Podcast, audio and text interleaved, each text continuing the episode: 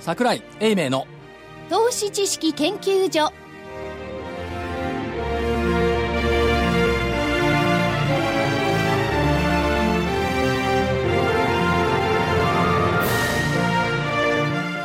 皆さんこんにちこはんにちはこんにちは桜井英明の投資知識研究所の時間ですスタジオには桜井英明所長桜井でございますこんにちは正木昭夫隊長まさきですこんにちは福井主任研究員福井ですこんにちはそして研究員の加藤真理子で今週もお送りいたします。さあ、今日はあの、木曜日なんですけれども、日経平均終値が、えー、174円12銭安の17,504円62銭でした。えートピックスの方がマイナス6.89ポイントの1410.11ポイント。えー出来高が26億4540万株。売買代金が概算で2兆8515億円でした。まあ冒頭にお詫びをしておきますが先週見た加減1万7532円を28円割り込んでしまいましたわずかわずかといい28円惜しかったですねこの何と言いますかねハラハラドキドキワクワクさせるこの加減の見通しねでもね、今日、あの、まあ、ワク木曜ワ日。。クはまあしない いんですけれどもね、いや売ってる人いるかもしれないいやただこのあのー、1万7504円はい。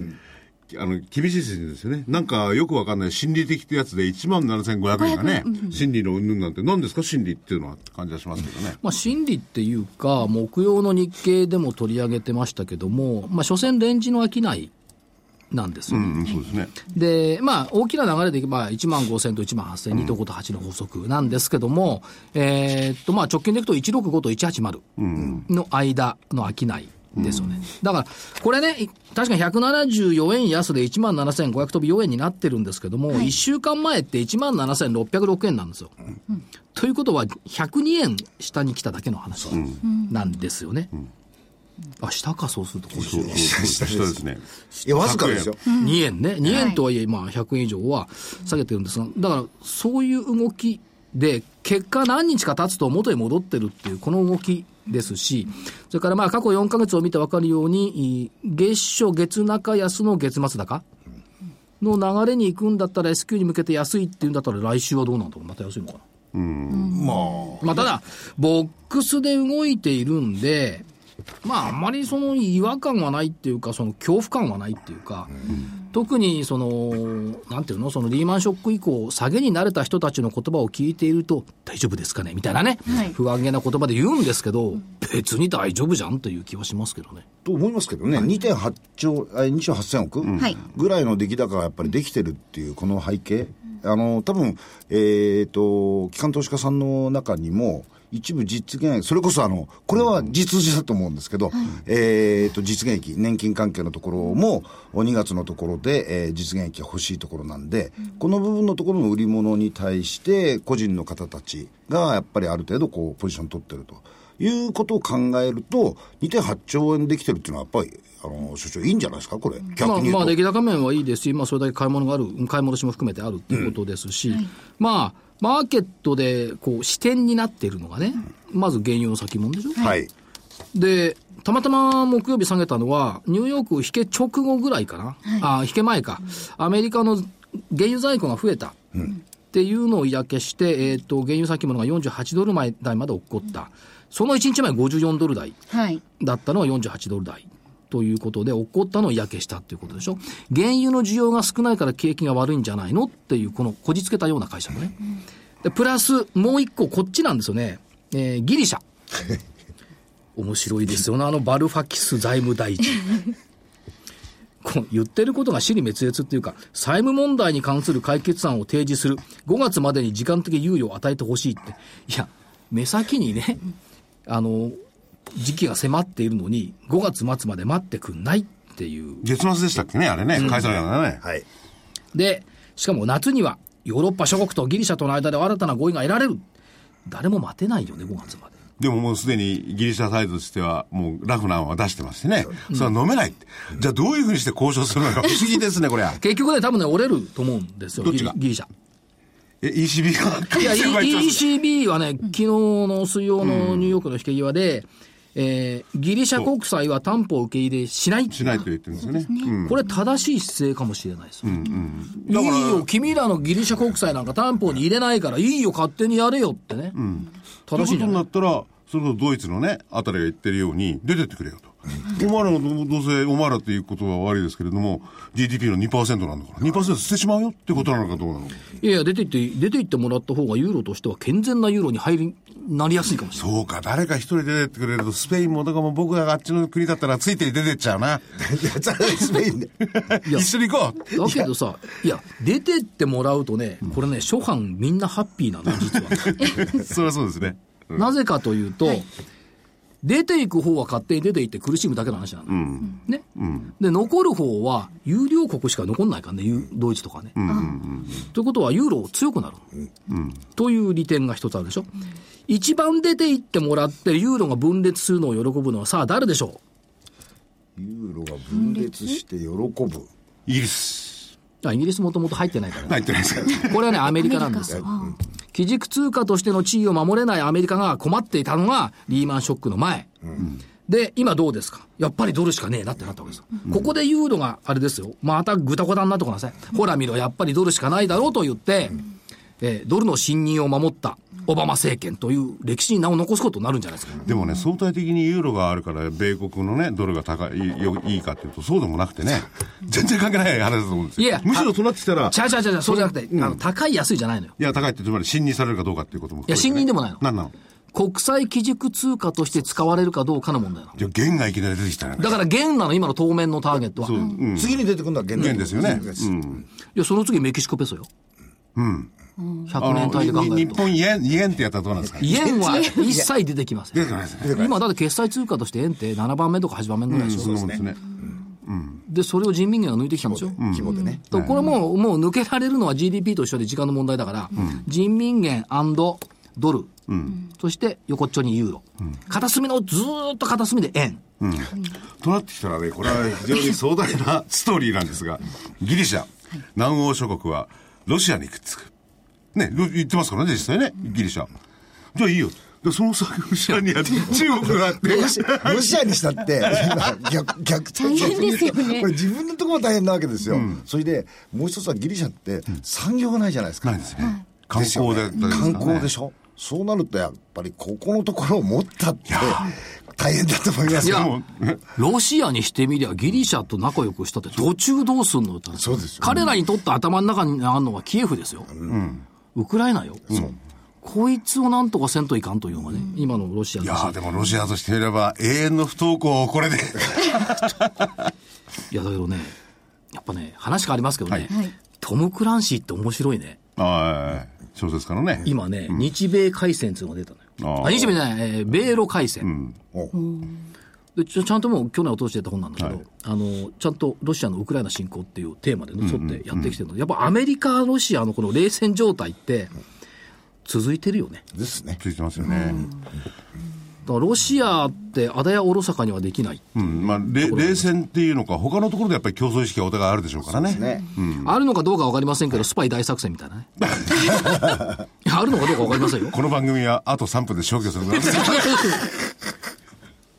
あ、それでね、まあ、も元に戻っていろいろ変なところに飛びましたけれども、えー、この動かない株式市場。いや動いてる動いてる何言ってる動いてるえ動いてないじゃないですか。だから一週間で見ると動いてないけど、毎日で見ると動いてる結。構ボラティリテでィそがそあのりボまラすティリティなんかこれ関係ないですよ、そのね、1週間単位で投資してる間むしろ少なくてね、やっぱりもうちょっと長い目で見るじゃない、そうすると、1週間の積み重ねっていうのは、1月1か月になってね、去年みたい何言に、ってたんかのだか7%ですよ、何言っ1年てんの間 ?2 年ごとで見てごらんなさいよ。株価は100%以上の上昇よ。 2年で見ればね、2年で見ればね、 5年で見ると映んねえか。そう時間軸がどうってるいや、か、これが株式のトリックなの、実は。うんそうそうこれ当たったでしょって言うじゃない。はい。でもそれは1日なのか、1週間なのか、10日なのか、20年なのかよくわかんない。確かにね、あの2年か3年遡ればそんなんですけどね、で去年でも7%以上に行こう、そう。でも8000から1万ね、7000台まで来たでしょって倍じゃん。いや、だからその、近視眼で、的な見るか、いや、1万8030円から下切ってるじゃんって見るか、微分なのか積分なのかねそうそう微妙なところなんですよ。微妙なところですよね。だから、個人投資家の方も先ほどね、隊長も言われたんですけど、個人投資家がまあ、いろいろ参入してきて、えーこういう出来高になってる。しかしじゃあ、あの、頼みの綱と言いますか、一番大所の外国人はどうなるよっていう感じですよね。いや、だからこれ、まぶっちゃんが言うようにね、やっぱ分けて考えるべきでしょ。うん、そうですね。長期投資家と、の旅人投資家。はい。で、どうしてもそのマーケットが気にしてるのは旅人投資家じゃない、これね、水曜日の225先物の手口見てみると、ちょっとずつね、最近実は変化出てきてるんですよ。で、買い越しのトップだったのが SBI なんですよ。はい。 2番目野村、3番目マネックスなんです。売りはね、相変わらずアムロドイツクレディって出て、まあメリルもいるんですけど、株コム松井。ということは、225先物って外国人中心よねって言ってる割には、あれ、ネット証券出てきてんじゃんっていう。この違いって、これ去年の暮れぐらいから出てるんですよね。でで、最近目につくの SBI ね。だから、ちょっとずつ、まあ SBI が全て個人とは言わないけど、ちょっとずつ出てんじゃないのという感じはしますよね。ここ見逃してませんかじゃあそうしてくると、個人はより先高期待を持っているのかどうなのか、まあそれは3ヶ月タームだかどうなのか分かんないですけどもね、ああと、あれですよ、あの、ETF の日経レバレッジ。そうですね。常にだってトヨタの倍を売買代金、よね1400億やってるんでしょ、これっていうのは、まあ、近視眼的な目先の商い、誰もね、日経レバレッジで長期投資しようとは思ってないと思思うってないですよね。思ってないと思うよ、思ってないと思うんだけど、これがこれだけ商いできるっていうことは、これは外国人じゃないでしょですね。っていう気がしますよね。でもそうなってきたら外国人はむしろね、その、一昨年だと15兆円、はい去年で13兆ぐらいですか、それ抱えてる可能性ってあるわけですよね。ありますよねそれでいつなんだ、いつ売っていやくるいや、のか別に逆抱えてて悪くないじゃん。上がってんだもん。いやー、でも僕だったら、あの、今からちょっとですね、ドル安にでも、円高にでも動きが、売っといた方がいいなという気になりますよね。それ1週間単位で考えてません、また。え1年、2年、3年、5あの年さって、いう。長期投資家って言ってんじそゃのぐらん。いのあれで。そうでしょ、うんだからそういうスパンであればね、あのー時間がそのくらいで考えるんであれば、逆に言うと12、3兆円のその処理ができますよねえもう持ってても、別段大したことはないんじゃないでしょうかね。うんいや、だけど、足元ね、これどう見ますトヨタの業績。すごいですね。いまあ、すごいっちゃやすごいすですよごいですよ、2兆。あのね、トヨ7000タ億トヨタのね、決算単身を実況で読むときに、ふっと頭をよぎんのが、え、こいつの売り上げって22兆円もあるのっていうね。計算桁が合わなくなってくる。で、えーっと、営業利益で2兆7000億。で、純利益で2兆1000億だったっけで、この営業利益の2兆5000億、2兆7000億って、えー営業利益前期までは2兆5000億予想だったから情報修正なんですよ。で、ここで悪い癖があるの、日本は。はい。市場予想コンセンサスが2兆7843億円だから、届いてないってわけ。いや、届いてるだろうって。どう思われますか届いてないです。いや、届いてないんだ。だだから、それは悪いことなのかと、これがね、いっつも決算の時に思うんですですけど、市場予想に届かないから売られたっていう、この愚かしい会社だね。でも、でも、市場買ってる人間は、市場予想に基づいて買ってんだから、それに行かなきゃ売りますよね。そまうあそうそれはそういいんですよ、んそれはいいんだけど、その市場予想そのものって、い、っつも思うんだけど、じゃあ、アナリストとかね、市場関係者が言う業績見通して、お前ら現場にもいないで、勝手にうのめ高の目で言ってるだけじゃん、そんな無視していいだろうと、私は個人的に思うんですけど、でもやっぱり重視されるのよね。ちょ個人の投長期投資家 は逆に言うと、これ、あんまり考えてないですよてかね。逆に言うとね、 そうそうそうそう、そうなんですよ。クイックコンセンサスが見ないもんね。ね、そうまあ、でみすよ見ることあるけど、もうあんま気にしないもんね。だから、考えると、こういうことでも、もし売ってくるとすれば、機関投資家だとかね、そういうアナリストコメントをいちいち、あの、臨議書に書い人てで間すに気にする人でしそょ。うだけど、だけど不思議じゃない ?2 兆5000億を2兆7000億にして史上最高決算にするっつってのに、アナリスト予想に届かないから売るとは愚かしいと思うよ。と思います。いや、でもね、アナリストっていうのは、その、会議であれ何しろね、叩かれるわけですよ、出すものに関してね。じゃあ、世界の予想どうなの世界の経済なのそれは、その元が外れてたらしょうがないんですけれども、大体人々に説明できる数字下に、なんで組み立てるわけですよね。それやっぱり合理的と言わざるを得ないんですよ。逆逆、逆逆。そうかな。福井さんね、これね、現場にいて、アナリストさんの苦労を見ているとね、これ大変ですわよかると。思う本当いに。や、逆に言えばね、2兆7843億円という金利値を出せたことが素晴らしいっつうの。僕もそう思いますよ。うん。ね。いや、それはね、結構簡単だと思うな。いや、足しげく通ってんだから、大体のとか出てきますよ。出てきませんよ、それはえ、。そう出てこない足しげく通って、アナリスト予想が当たるんだったら、みんな毎日トヨタに張り付きます。まあ、そもそも会社側がそんなこと言うわけないし。まあ、まあ、それはないですけどね。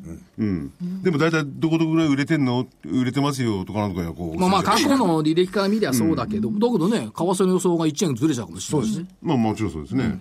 どっちにずれるかわかんないですけどね。それはね、日本の企業のね、今ね、そういった情報管理はね、凄まじいですから、毎日会社行っても分かんないよねわ。かんないです。まあ、一般に開示されてる情報以外のもの出さないでしょうからね。開示以降は出すよん。開示以降は出すけど開ね。あとはあれですよ、三菱 UFJ の頑張り。1兆円企業になりますよ、これ。第3四半期で、純利益前年同期比18%増。こことみずほの対比だよね、やっぱり。ですね。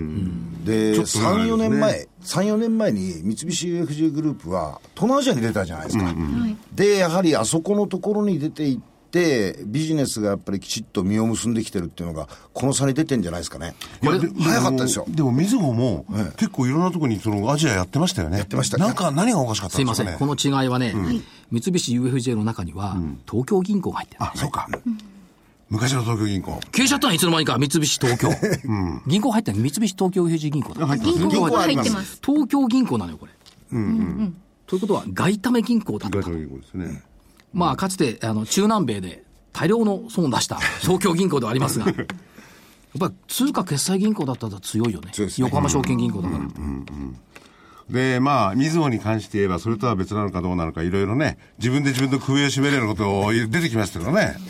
うん、まあ、あれはやっぱり歴史的にその合併がうまくいかない銀行ばっかしが詰まってるから さ、一貫をはじめとして。いや、でもこの、あだって一貫が D と K を融和するのに20年かかってるからそうね、ですね。俺すごかったですもんね。ったですし支店と人事全部たすきがけ。そう。でも日本独身寮まで別って一時期ね、日本が世界に冠たる、あの、メガバンクなんて言ってましたけど、やっぱり UFJ だけなんでしょうかね。多分そうじゃないですよねえ一強になりつつある。そういですや、ねわかんない。一強じゃないと思う。そう。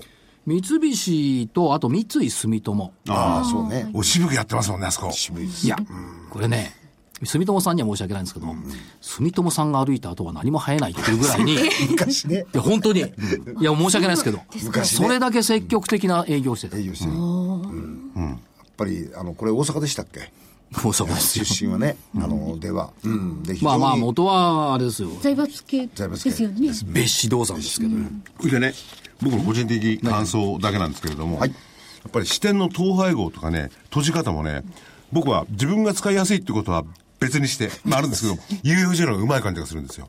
そうです。みずほはね、絶対みんなが必要なとこ結構潰しちゃってるのがあるんですよね。あ、でも確かにそうかもしれないですね。 UFJ の方がね、あの、いあの、ATM、ATM ですか、それも含めてね、おこんなの使いやすいなってちゃんとキープしてます、それは多分ね、あの、三菱の発想じゃないと思う。ああ、ど多分ね、3話だと思う。さんは。ああ、そっか。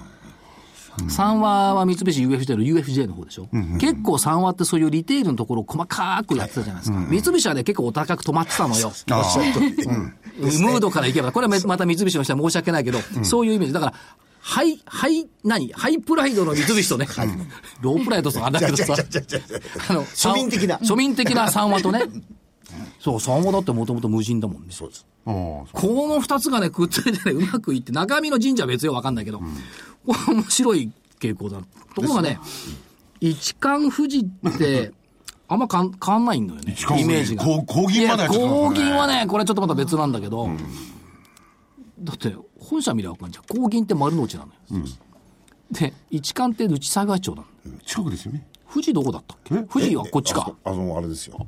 え、あの、丸の内丸の内丸の内でですすね。丸の内のちょっと新日鉄そうだよね。うん、そうそうそう。どこが一番地ぐらい高いっつうと、やっぱ高銀とこだよね。うん。ああ、そうですね。一等地ですよね、あそこね。今で言うあれですよ新丸ビルの裏側だもん、だからこれが一緒になってる、だから意外とあれだねあのぎ合併した銀行の本店所在地探すと面白いかもねああ、そうですね。いまだに分かんないのがね、共和銀行の本店って一体どこにあったと思ってたのかね今日ってどこあ、京和もね、丸の内だったんじゃないですか。共和はね今理想なんでしょいいそうなんです。丸の内のね、そなのんか前、朝日でした。あれじゃねえかな、あの、パレスホテルの方からかな、だからあの辺だと思うんですねえ。そうあ共和銀行あのねええーえとあの、違う裏側にありました。あったあの、大手センタービルの裏側。あ、そうかそうか。あの、道路あー99メリルのねお堀、お堀に面してるところにそうそうですよねありました。あ、そこにあったんだ。私、そこの貸金庫借りてました。一時。い貸金庫借りるほど儲かってたの。えいえ、なん違いかなんまかす。素い敵あ、なんか真似のやつなのや、違いますよ。そう。あ、そうかそ書うか。い類ろんだなともかの入なれんかて。入れとかないかな。なんで書類をそういうところに置くのうちに置いてこいじゃないおかしいじゃん。金融庁かなんかの。自分のあれを逃れるために。チェ違いますよ。違いますよ。ックを逃れるために。 違いますえ違います。そうか、ですけそどういう悪いことを正木さんしてたんいだ。やいや、そこに、いやあの悪くないあったんですよ。本店だがって、普通の証券マンで貸金庫借りないよ。エベさん、エベさん、もう所長じゃない。まずいですよ。それ言いたくないんだから、腹は。言いたくないんだからねそうですよ。そうか痛くはないんで言いすたよく。ないんですかちょっとじゃあ金融庁に言っとくわ。いい、どうぞどうぞ。言われても何にも問題ないですよ。お奥さんの5億円もするようなダイヤとかそういうのはかっぱられるとまずいからそこに入れてあったんですよ。そんで何道で見かへん ってこと三つ目がやるとお俺かしいよね、合わな二い回、。二回拾ってくる。いやはいそれで話はまた行っはていどうぞ。はい話は元に戻して、だから業績は悪くないんですが、はいえーっと、水曜段階で、えーっと、決算発表したのが44.8%。で、なんかね、だんだんこれ減ってくのよね、 利益がね。日を追うごとに。これがね、ちょっと寂しい。水曜段階で売上高、えーっと、4.7%増、経常利益が6.7%増、純利益が10.5%増って言って、これはですね、実は中間期とほぼ一緒になっちゃったのよ。そう、そうですね。ところがね、えっ、と、先週末の時点だと33%ぐらいが通過したところだと、えっ、と、純利益は22%増だったのね。それが、月下水と決算を追うごとに減っていくのよね。で、通期見通し売上高3.6%増、経常利益4.5%増、純利益はなんと7.7%増。これ中間期の時が6%増だったから、わずか1.7%しか増えてない。これがおかしいのよね。日経平均下駄履いてんだから、大体。ね、あれで1日にして3%ぐらい増えてるんだから、これ10%いかなきゃおかしいんだ。いや、おかしくない。日経平均はおかしいんだ。日経平均の方がおかしいんだ。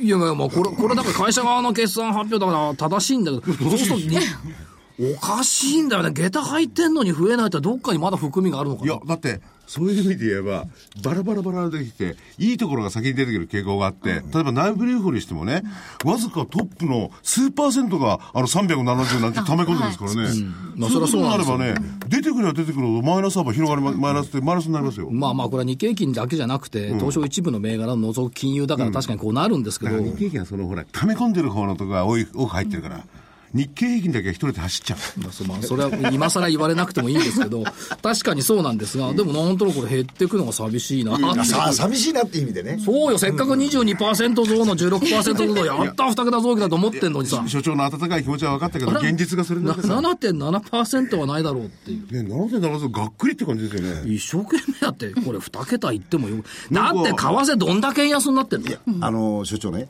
これね、7.7のところから軸にすると、実は3月決算終わってみたら、はいさっきのアナリストコメントの逆で、7.7をはるかに上回ってたと。いや、そうなんなきゃいうことにるといやサプライズじゃないですすいか。ません。そうなんなきゃおかしいのよ。だってトヨタだって為替の見通しでせいぜい105円ぐらいでしょでしょおかしいのよ、これ。だから、ここまで来て、だってあと何ヶ月 ?1 ヶ月半で、いや、1ヶ月半ですよあーそうそうあと1ヶ月半で今期終わるのに、まだそんなひ弱な見通し言うのかっていいうや、ね費用も何もね、社内レートはそのぐらい105円とかなんかですよね。しかし実態的には120円までいったのがね、117円。最後にはこっち高くなってるわけですからね。それどう反映されちょっとる待のかってマイ待ナっスしてかないちょっと待って。100円で想定していたものがですよ、確かに121円までいったけど、117円にいるのよ。たかだか4円円高方向よ。円安に触れたのが17円よ。うん、そうですよ。それでもまだこれからまた105円になるかもしれないと読んででるもあのね、各、各会社の想定レートっていうのは僕よくわかんないんですよあれね、実はあってもなくても一緒なそうの。一緒なんですよね社内レートだから。今、地産地消だからもうドルドルでやっちゃってるから関係だなかいら。出てくるのはその、実際の動くものしか出てこないんですよね。だからたまたま日本円に換算するからああなるだけであって、確かにそうなんですよ。だからそういうの振り回されてダメ。だから振り回されたらダメっつっだたっから要てするさに。、現実は120円いったのが117円になってるのがマイナスになるじゃないか。いやいや、そうですすいません、これ我々よりも振り回されてるのはアナリストって人たちよ。あ、そうですね。ですよ。そういうふうにね、割り切って考えないもん。あの人たちあ、。そっか。我々は割割り切ってるって、どっちでもいいっていうスタン スがまずあるんですよいや、そんなものはどうでもいいだろうとは思ってないですけどね。まあでもそんなところが。出てきてますで。もいろいろその調査の仕方とかアナリストの問題であるとか、はいまああー問題は多いですよね。 もう、もう、まあ、いろいろ 問、題何が問題なのかよく問わか題らなといいうか課題は、問題じゃない課題は多いですが全部分かっちゃったら、市場って面白くないじゃないですか、やっぱり。でしょだからこういう、その、未知数の、未知の部分があるから、マーケットはいや動くんですでよ。もね、未知数にしても、例えば、まあ話が違うのかもしれないけど、ユーロの問題にしろね、あるいはテロと言われているものの問題にしろ、アメリカの経済にしろ、あの、想定がつかないような感じののが多すぎんですよ。で、少なくとも想定を作って、シナリオを作ってね、それをそれで投資をするじゃないですか。あまりにもシナリオすらね、書けないのが多すぎてね、むしろつまんねえな。いや、いや、だから、その、交換巷で言われているシナリオというものはがい、容易に可変なものであるっていうことをね、理解しないと。だって毎日変わるんだもん、コロコそロう。そうそう。ねえ。ね、アメリカの景気がいいのか悪いのか、日によって良くなって日によって悪くなるのよ。そんなバカなことはないであすりえないですよね。下がった時は景気が悪い。上がった時は景気がいい。ということは結論何も考えていないのと一緒だってこと。そう。でも全体的に GDP だとかなんだとかっていう世界全体で見ると、そこのところのそのし伸び率、で要するに数パーセントじゃないですか、5とか7とかっていう話じゃないんですよね、そう2とか3とかもうって現ね実に行くの、あるいはプラスマイナス、どっちなの、っていうふうなところが、今のその物差しの基準になってるわけですから、やっぱりここのところで2桁っていう、そのさっきの7.7ですか、プラスの、だかこられ寂しい大でしょきいですよ、所長いや、大きくない、大きくない。全然大きくない。大きいですよ全然大きくない、こんな。つまらない。つまらないってだってなんか去年あたりは、いや、10%なんか超えて当然とか、なんか2割とかそんな話まで出てたわけですからね。それはだって分母がちっちゃかったから。ちっちゃかったからいや、大して分母大きくなってないっつう 伸の。び率はね、そう大きくなりますよ。やっぱ個人投資家の方々は、そういう数字を信じちゃダメですね。じゃあいや何を信用するのいや、数字は信じていいんですよ。信じちゃいけないのは、だから我々を含めた市場関係者の解釈っつうものを鵜呑みにしちゃいけないってこと。やっぱり冷静だな。我々をですよ。ちゃんと含めてましたねいや、だから自分のコメント含めてね、はいこれ毎日書いといてごらんなさい。変わるから。 うまい具合に巧妙に変わるよ。うんそうですね。はい。ねは反省しないってことですね。だから朝のね、ニュースとかニューヨークの動向とか喋ってる人たち、私も含めてね、これか聞いておくと反省しないんじゃないの、その日の、その日の動きを述べてるからそうなの。なるほど。ところが、はい求められるのは、実はその日の動きなのよね。うん、まあそうですね。これで、例えばね、その実況の中で、この先1年の話してら、するとどうなると思う反応。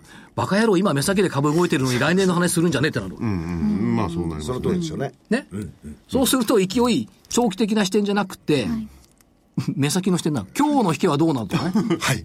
こうなっちゃう。ところが、聞く方も見る方も、今日の引けはどうなの明日とか。聞いてごらんなさい。自分で投資してるとして、実況聞いたときに、いや、来年の5月にはこうでしょうさ、こいつおかしいんじゃないかと思うよ。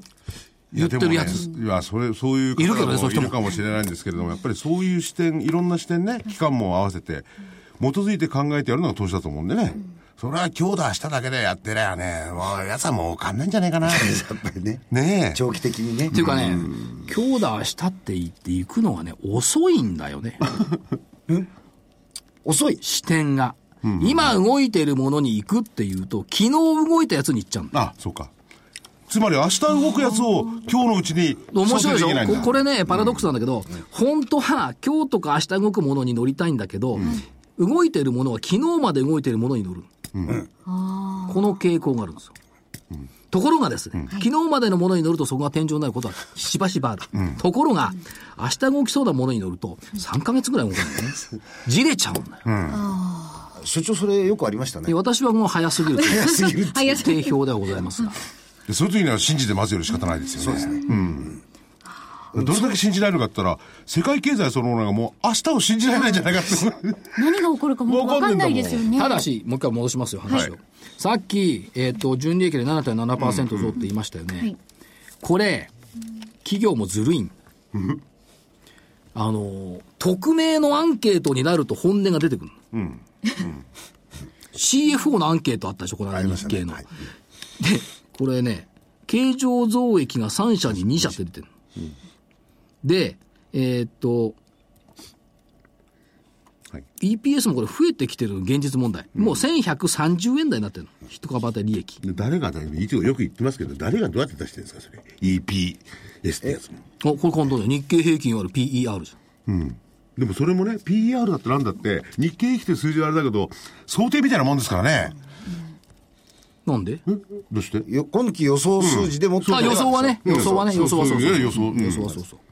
いや、でも間違いないわ。前期1000飛び30円だ。これ間違いないでしょ。まあ前期はね。前期はこれ間違いは ない。今期の1000飛び36円ってのは、いろいろこう、会社側の発表をアレンジした数字。なんだけど、でも3 1000飛び36、225はね、いわゆるその、溜め込んでいる225は1000飛び36円ですよ。で、消費増税の影響の反動っていうふうに言っているんですけども、そろそろ消えてきたんじゃないのという感じもするんですけど、いかがでしょう来期のところは結構強気な見通しって出てきてるんじゃないですか来期は強いですよあの新聞の紙面っていうか、えー、来期はね、2桁増益。うん、ですよねこれ、これ確かね、主要300社の CFO の CFO の調査結果。CFO って大体経理担当役員とかね、財務担当役員でしそうょで。すね大体しわいのよ。 じじあのあのねどうしてもこう財布の紐持って財布を持ってる人ですからねで、イケイケどんどんが大体 CEO なんだ。 で、CFO ってのはその紐締める方だからしわいんだけど、このおっちゃんたちが言っているのが、3割の企業は10%以上の増以上の増益見通しだって言ってる。で、 3割はね。うん最大の理由は円安じゃなくて国内事業の拡大だっていうで、4割の企業が原油安を追い風と捉えている。ということは、この国の株が、原油が上がって、上がったことの方がおかしいんだよね。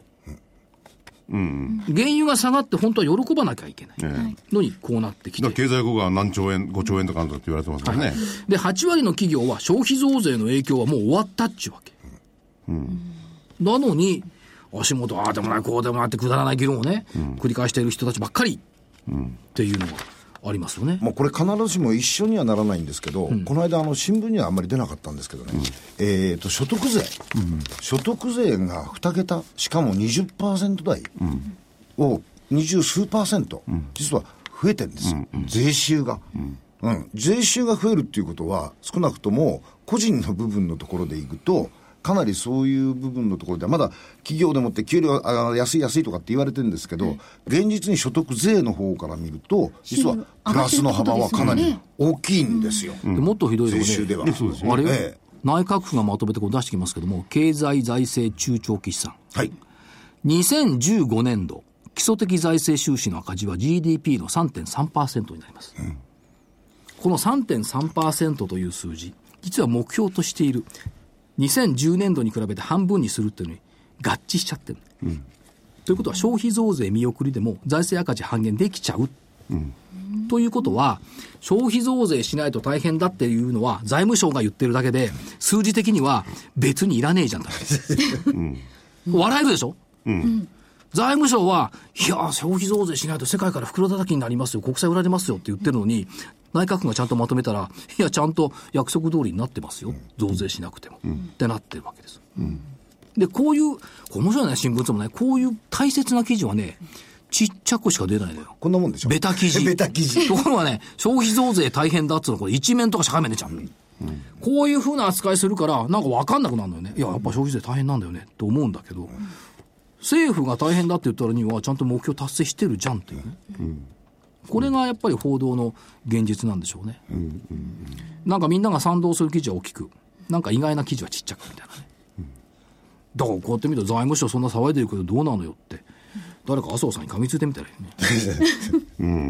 また、え、10%上げなくてもいけんじゃないのみたいな。そうですね。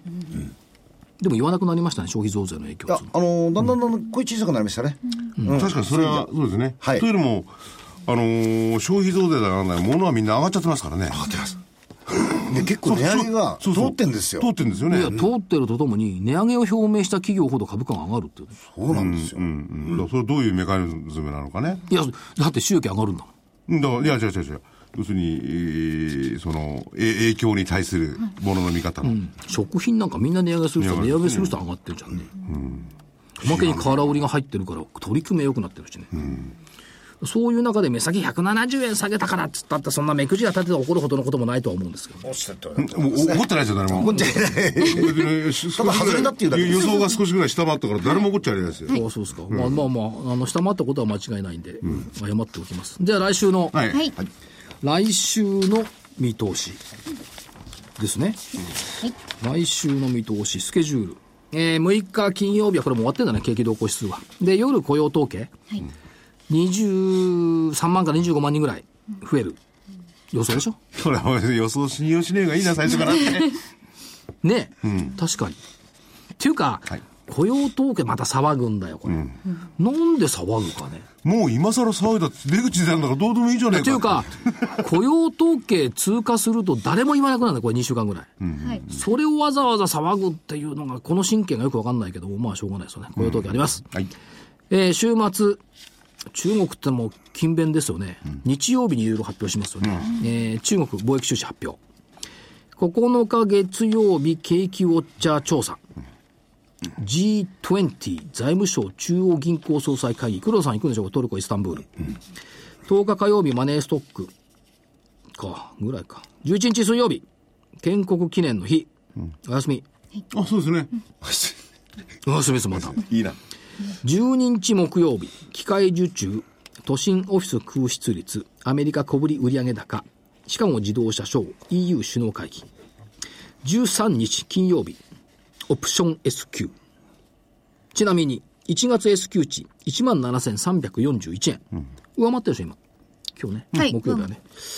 えー、まあ上回るんじゃないのそうなると S q まで安いっていうシナリオもどうなのよっていう感じもしますよね。そっから先に安くなるんじゃないですか。うん、 まあ、17日近辺、これ13日か。で、アメリカ輸入物価指数、ミシガン大学消費者信頼感、ユーロ圏の GDP とドイツの GDP と出てきて、日本の GDP は何前期比4%増ぐらいの見通しでしょ、今。ということですね。いやいや、前期マイナス1.9だから、意外感のあるマイナスだったから、まあ、良くて当たり前なんですけども。で、13日の金曜日は、札幌。はい。そうです。あ、まあ、じゃあ、14日に行くのか。 10 13日に行って、14日が。 13日が金曜日ですね、来週は。そうです。 13日は、じゃあ、私は谷雪祭りの残骸を見に行くだけ。バレンタインデーですよ。それバレンタイ10ンそれは14日でしょ。 14日。あれもうバレンタインなんですかバレンタインですよ。バレンタイン。加藤さんいらないよ。あ、いやいや、あら、準備してるのに。あ、そうじゃあちょう だい。ここれさ、もう、もう嫌だね、こういうのね。くだらないです ね。じゃあ、ちょうだいとかさ、じゃあ、恵方巻きをもらっときゃいいじゃん。ねえ、あのつまらない習週慣もバカバカしいんだよ。いやいや、そ口れにはそ3れ本で。がこうぶっ立ててくら5い。本ぐらい ぶっ飛んで、頭にちょんがめがでも作ったらいいじゃないですか。もう、そ、そこまで言わなくて。もう本当にあれ、東京でなかったもんね。福井さんとか僕ら子供の頃っつうか、会社入ってもなかったよだね。からうちの妻なんていうのはね、丸かぶりっていうから、頭の上に寄せるんだと思ってたんだから、あれ。そうあれ、なんかちょんまげみたいにすんのかな、なんつってね。それ先週笑いましたね。いやいや、ほんとそのぐらいのもんですよ。だから、恵方巻きはコンビニとかのり屋さんが仕組んだんでしょ、うん、のり屋さんって言ってますね。バレンタインデーはチョコレート屋さんですよ。そこに乗るかね。いや、それだったら僕はね、やっぱりね、あの、豆屋さん頑張ってほしいな。豆。豆豆。うちは、そうそう、あのねあれ豆巻きの豆豆だけ。の豆豆屋さんにちょっと頑張ってほしいな。やっぱりね、豆巻きの豆はね、その昔からある豆源とかね。豆が。あ、美味しいですよね。これ、あの豆がうまいまずいあるんですあれかですよ、福井さんはい。豆屋さんならね、10月2日にしますよ。なんで豆腐の日。ああ、大大豆だから。大豆だから。大豆はね。ははいい、次すいません。 はい。面白くね。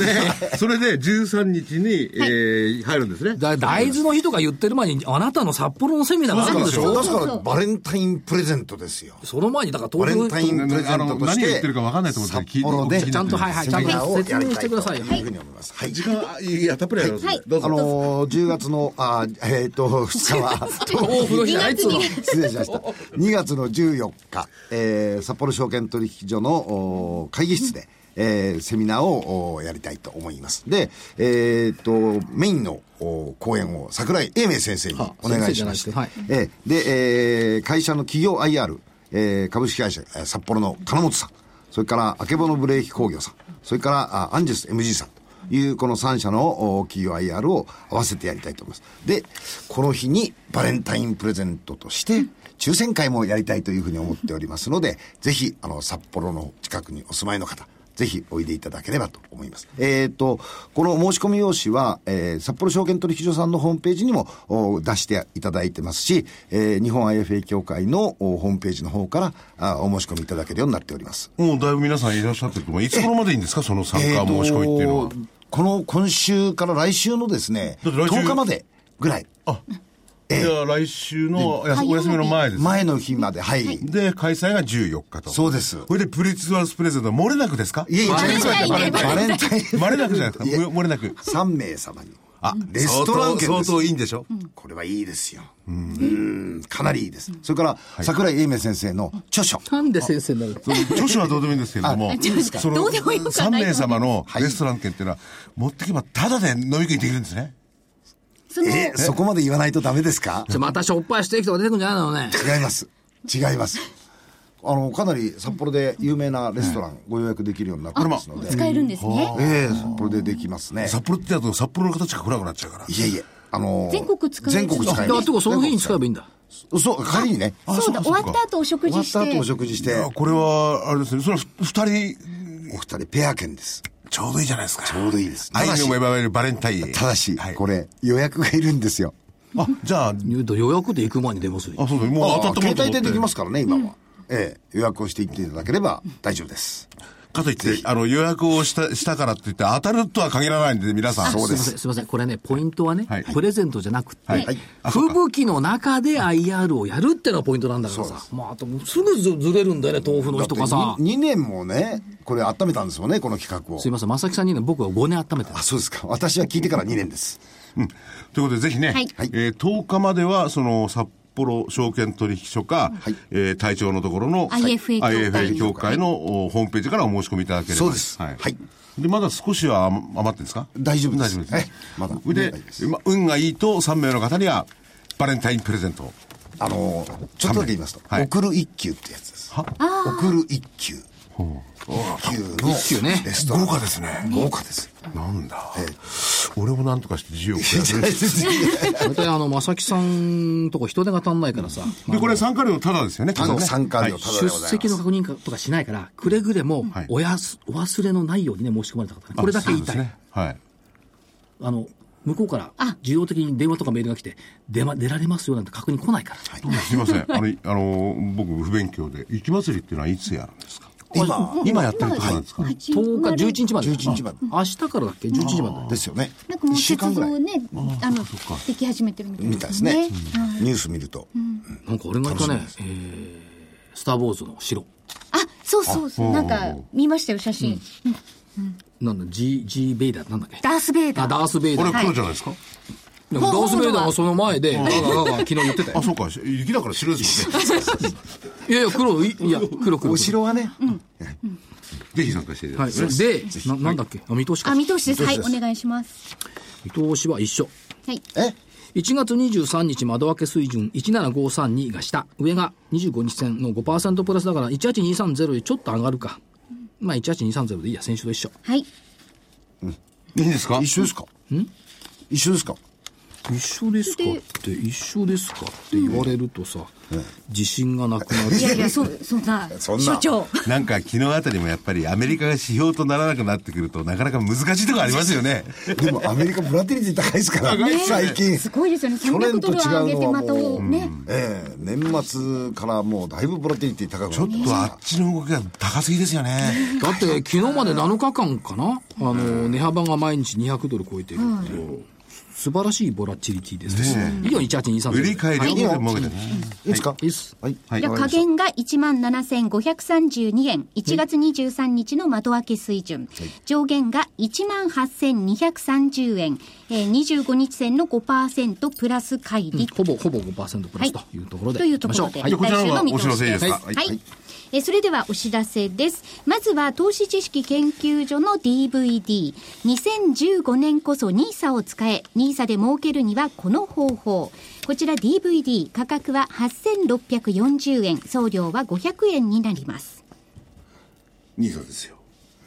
ニーサ。ニーサで何ニーサをニーサを使えあ私のやつねそうですはいよ。はいはいはい。ニーサ。ね。誰がニーサ作ったんだとか自分 でさ そうですよ。ダメだな。絶対おかしいな同じことやるやついるんだと思ってだからこれ、これからが本格的で、今まではそのお申し込みをした人だけかもしれないんで、はいねまだその使いお使いにな方ってない等々ありますからね、ぜひ、あの、DVD ご覧になって、こういう使い方もあったのか、ということをね、えーご存知いただければ、より有利に、えー無税でいろんな枠を使えるのではないかと思います。はい、ご活用ください。えーそして、銘柄バトルは2月相場はこう動く。この環境で狙うなら断固この銘柄。全体相場を気にするよりも材料株に乗るのが2月相場の流れというクエスチョンがついておりますが、えーこちらも DVD 価格8640円、送料500円です。ね、英明所長と金内えーさんがですね、はいまあ、金内さん聞き手なんですけれども、英明社長が全体的な環境を半分ほどお話になって、それに基づいていろんな銘柄を挙げていただいております。はい。はい。えー続いては、えー桜井所長と大岩川源太さんの DVD です。春こそ大爆投株をゲットしろ。実力で月を呼び込む銘柄選び。2015年急騰期待株 大公開。こちらも DVD。価格は9720円。そして送料は500円です。こちらの DVD はですね、まあ、えー、英明所長と玄ちゃん、玄太さんがそれぞれ別個にあの、個別株のおー DVD 出してるんですけれども、お二人でやっていただいてるのは、リスクの高い 銘柄をなるべく選んでいただく。で、それを当然、あの、はいお買い求めになって皆さんもご理解していただいて、ごご自身の判断。ただ、えー選ぶ趣旨としてはですね、リスクの高いものをやってくれ。つまり、リターンが大きいであろうもの。大爆投株はいになるかもしれない。はいということですね。はい。えーそして、えーもう一本、馬淵春吉さん、そして聞き手は桜井所長です。原油価格下落を取り巻く嘘と本当を見抜け。流、えー流言飛語に踊らない投資の視点はあなたを救う。こちらも DVD、価格は8640円、送料は500円です。なんだかんだと言っても、これからの日本経済、世界経済も原油価格によって、まあ、支配される可能性が高い。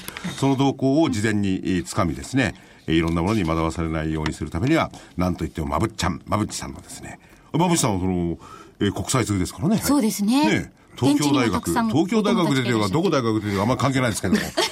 MIT いやでもとなかなか入いれうなアいメでリすかカらの、アメリカの大学をね、ちゃんと出てて、はいマサあチちューセッらツのお友達もいるんですよ。工科大学あの、やっぱり金融関係に、そういう方でちゃんと取材してですね、えー生のところも交えて、えーどう見ているのかということをですね、原価格の動向をお話ししていただいております。はい。えーお求めはラジオ日経の通販ショップサウンロード。電話番号は東京03。3595-4730、03-3595-4730番です。月曜日から金曜日の午前10時から午後5時30分までお電話をお待ちしております。よろしくお願いいたします。 1分半ほどです。はい。えーっと、勝手雲がね、ねじれているのが、6日あって明日明日ですね、この放送、が、ねはい一応く白くねじれています。白くですか白く。あ、それで、あれ、所長は西に向かうんですよね、確か。あの、あのまりは最近ダメだな大メ阪だからな ちょっと弱いですか松井証券の信用評価損率、ま、売り方マイナス11.9、買い方マイナス8.4。これがね、改善しないんですよ、なかなか。こいつがね、改善してくると相当良くなると思いますうん。あのこれ所長あれですよね比較的材料株に行っておられる個人の方たちいらっしゃるじゃないですか、はいここの部分が動いてないんですよそうそう最近のところでは、それが影響してると思います。だからそれがちょっと影響してると思いますただ最低改ざんが2兆5377億円。全然増えてない。ということは、何の怪しさもない。最低残には。そうか。邪魔しそうもない。そうか。現物だけでやってる相場なんだ。ねえ、先物もちろんやってますよ。やってるけど、最低取引で残を持とうっていうところにまでは行ってないっていうことですよね。まあだからまあ、一時6兆円まであったんだから、全然そんな大きく下げるっていう水準でもないでしょうっていう感じがしてはいますけどもね。そういう意味で先ほどのあの先物の手口、あの証券会社の、これがやっぱりちょっと変わってきてるっていうのはこの最低算が増えてこない、まあ、時々アだムロとと思いまかすけど暴れてることもありますけども、もうそうなってくると、やりやすさというのはちょっとはいいですよね。という気がしますね、はい変な、変な邪魔者が入らないからいいと思いますけどね。ですよね、はいはい、えーそれでは今週もそろそろお別れの時間になりました、来週どんな相場になるのか楽しみです皆さんまた来週お耳にかかりますそれではさようなら失礼しますお願いします